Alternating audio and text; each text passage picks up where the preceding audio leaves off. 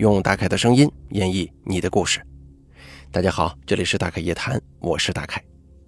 您或者您身边的朋友、家人经历过哪些离奇的怪事儿、匪夷所思的奇遇，或者说您身边发生过一些让人印象十分深刻的事件，你都可以写下来给大凯投稿。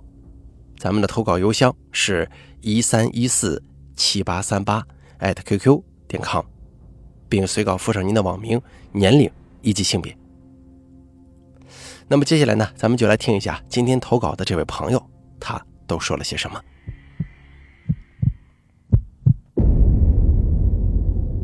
今天这位投稿的朋友，他的网名叫做海林，女性，二十八岁。他说：“大概你好，这是我第二次投稿了，一如既往的喜欢你，支持你。先说一说我老家房子里发生的一些事儿吧。我老家离村里的县城很近，属于县城边上。”听爸爸说，很早的时候，我们家宅基地不是我们家的，是我们村姓丁的一户人家住在那块地上，后来才归了我们。那时候，丁爷爷家是土坯的屋子。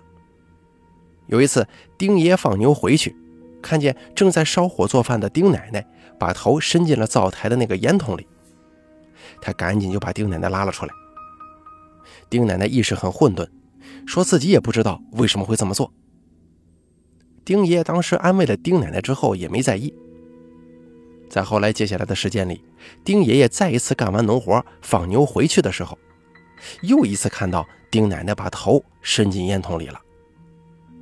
这回丁奶奶仍旧像上一次一样意识混沌。丁爷爷就觉得这个事儿有问题啊，就找了一个懂这方面事情的人帮忙给看了看。这个人呢也住在我们村跟我们家关系非常好。按照辈分来算的话，我得管他叫老太。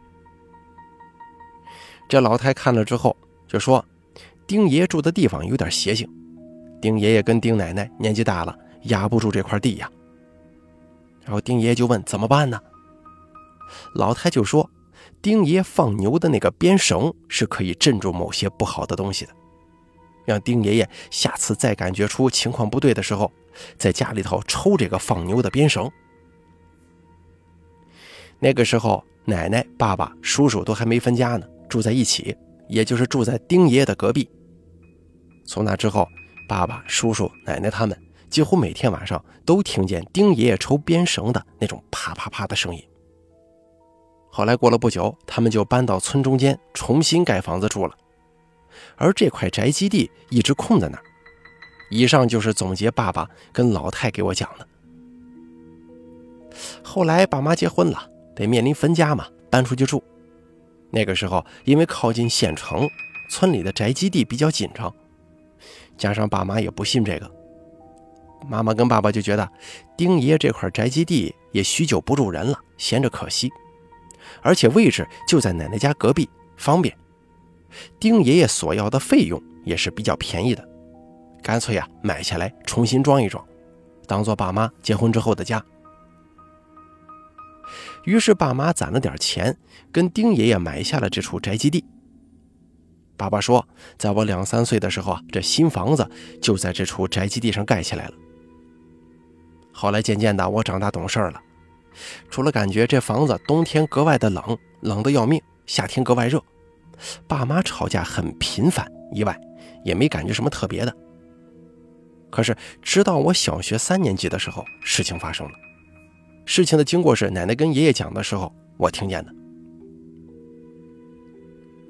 那年应该是小学三年级啊，记得那会儿刚刚学习使用钢笔。记得二姨的鱼塘生意扩大了，比较忙，二姨就找到我爸妈，让他们过去帮忙。爸妈商量了一下，我们全家呢就搬到了二姨鱼塘那边住，主要是给二姨帮忙鱼塘的事儿。这一搬出去，老家的房子不就空出来了吗？妈妈跟爸爸商量，让奶奶住到我们家，反正空着也是空着。而且四叔叔那个时候跟四婶刚结婚，还没分家呢，还是跟爷爷奶奶住一块奶奶也觉得一直跟四叔他们住一起不方便。就这样，我们坐着拖拉机离开了老家，搬到鱼塘那边。奶奶他们也住到了我们的屋子里。因为鱼塘离老家没多远，大概四五里路吧。加上鱼塘那边没什么村庄，也没有小孩子跟我一起玩，所以一到周六周日放假了，我都是自己走回老家，跟老家村里的小伙伴一起玩。回老家玩的那段时间呢，都是在奶奶那吃饭，也就是我自己家。我就看见爷爷和奶奶睡在爸妈以前睡觉的那个房间。走进这个房间，一进去呢，就是爸妈的鞋柜，然后就是个梳妆台，里边接着就是床。床的那一侧贴着墙，床头跟梳妆台、鞋柜都在一条直线上。而后来过了一段时间，在我再次回去玩的时候啊，我就发现爷爷奶奶把床挪到客厅了。奶奶说他们现在就睡在客厅里。再往后。鱼塘没日没夜的忙碌，爸妈身体吃不消了。跟二姨商量之后，我们全家就又搬回去老家住了。二姨另请别人帮忙。回去之后，发现奶奶他们已经搬回去了。要知道，能回老家跟小伙伴一起玩，我自然是高兴的。但是有一次，听见奶奶跟妈妈在客厅说话，当时奶奶坐着，妈妈站着，我玩累了，就在一旁听。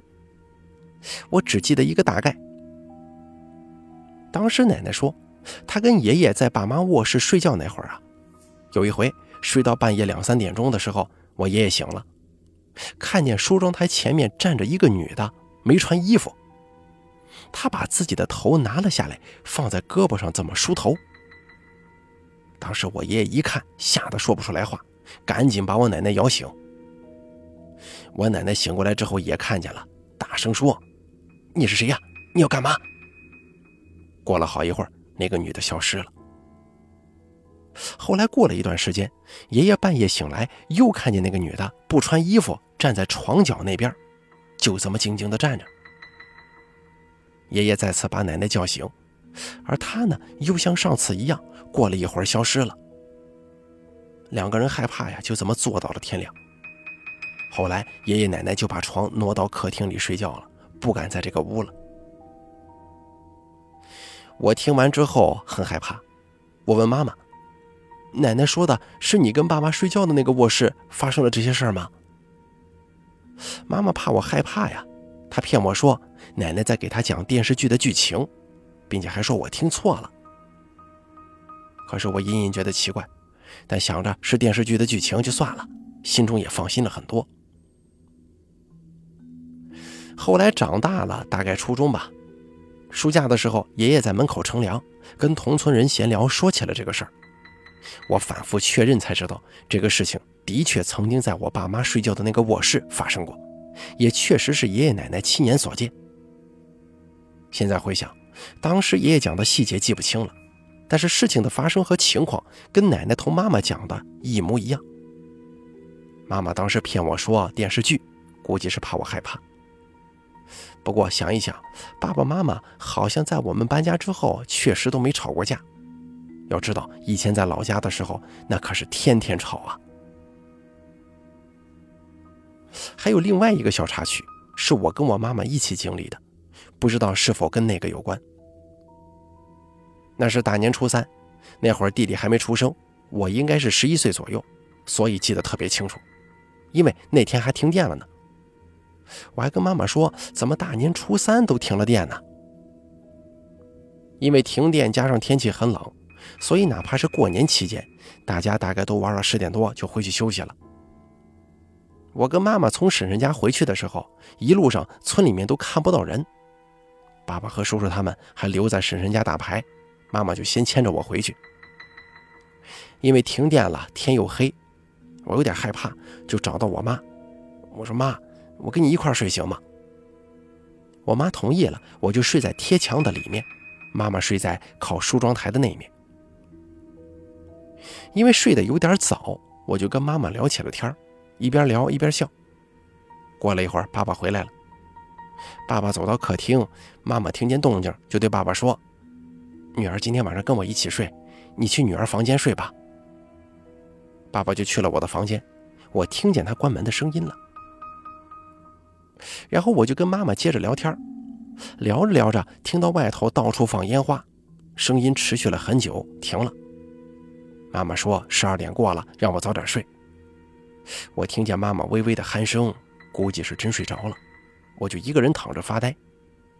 然后我就听见我贴着睡的那个墙的位置，有一种类似很粗很粗的木棒敲击墙壁的声音。这个力道不轻也不重，很均匀，大概是每隔两三秒一声。我觉得很奇怪，就把妈妈摇醒了，让她听。妈妈也听见了，说很奇怪。我们俩就这样静静地听着这个声音，持续了十几分钟之后，没有了。第二天，妈妈把这件事情说给爸爸听。爸爸说，昨晚他回来的时候，村里人早就休息了，没看见有谁。直到这次投稿，弟弟放暑假跑过来看我写的稿子，我弟弟就说：“哎，姐，我那个时候也曾经听见过，就在咱妈的房间，我听见好多次呢，跟你说的这个声音啊，一模一样。”后来我们回家问奶奶，奶奶说。这块地呀，以前归丁奶奶的时候，她也听见了，还说什么这个叫阴地冲米，咱也不懂，反正就觉得很奇怪。至于我们家为什么住进去没事儿，听我那老太说，是因为有我爸才能镇得住，我也不知道什么意思。反正以上就是发生在我们家老房子的事儿了。那接下来我再继续说第二个故事吧。我一直觉得做梦这件事儿很特别。从记事起，我基本每天都做梦，而且呢，每回记得特清楚。每天醒来之后，还会回想一下昨晚的梦，大部分是日有所思，夜有所梦的那种，就是跟白天所做所想有所契合。当然了，我偶尔也会做一些特别的梦，就是连自己都想不到的那种梦。有时候是想不到的人，有时候是离奇的事儿。我都会拿本子给他记下来。那天呢，我像往常一样上班、下班、洗漱、睡觉，平常的不能再平常了。到了晚上，我做了个梦，梦见我在小时候上学的那条路上走，那是一个上坡路，上到坡上面就是我们村了。路的东侧是很大一片比较高的荒草，里面有很多坟，像小山似的。而西侧呢，地势比较低。是一片片平整的水田。梦里面，我正沿着那条路往村里走，越走四周越黑，很黑很黑的，黑的什么都看不见。我还清楚的记得梦里的我伸手在面前晃了晃，手是看不见的。虽然看不清楚，但是我很确定，也知道走在那条路上。这个路很缓很长，我就这样摸着黑一直往前走。快走到坡下的时候，我眼前似乎没那么黑了。我突然之间看见我们村小陈他奶奶了，在这儿咱们就管她叫陈奶奶吧。听我奶奶说，小陈他的奶奶是在我上小学的时候就去世了。那个时候我还一度以为他奶奶去了他其他儿子家养老了呢。梦里面我站在坡下路中间，他站在靠小山的那一边，也是下坡的位置。我们站在同一高度，梦里面看见他们，感觉很亲切，因为在陈奶奶旁边还有另外一个姓孙的爷爷，也是我们村的。在跟奶奶通电话之前，我并不知道这位孙爷爷已经去世，因为我们搬家好多年了，中间一直在外地工作，很少回家，更别提回老家了。那个孙爷爷生前的家跟我们家是对门，中间隔着池塘。而这两位老人家就这么站着，聊着什么事儿，有说有笑。孙爷爷看见我，还笑呵呵地说：“哟，青回来了，最近工作怎么样啊？”我笑着回答说：“啊，还行，就是有点忙。”看着他们一直站在这里聊天，我就问孙爷爷：“陈奶奶，怎么站在这儿聊天啊？”孙爷爷接着说：“哦，我看你陈奶奶无聊，就来他家这边串串门。”跟他聊聊天一边说还一边感觉笑得很开心。陈奶奶半晌之后开口对我说：“青啊，我这门口的路啊特别不好走，有人给挖塌了，都不好出去啊，你能给我修修吗？”在梦中，我一边慢慢上坡，一边回答说：“陈奶奶，我最近工作比较忙，等我回头忙完了之后再回来给你修，你看行不？”他笑呵呵地回答说：“好，让我先忙。”我跟他说了一声就回去了。然后梦里面上了坡，进了村子，我就到家了。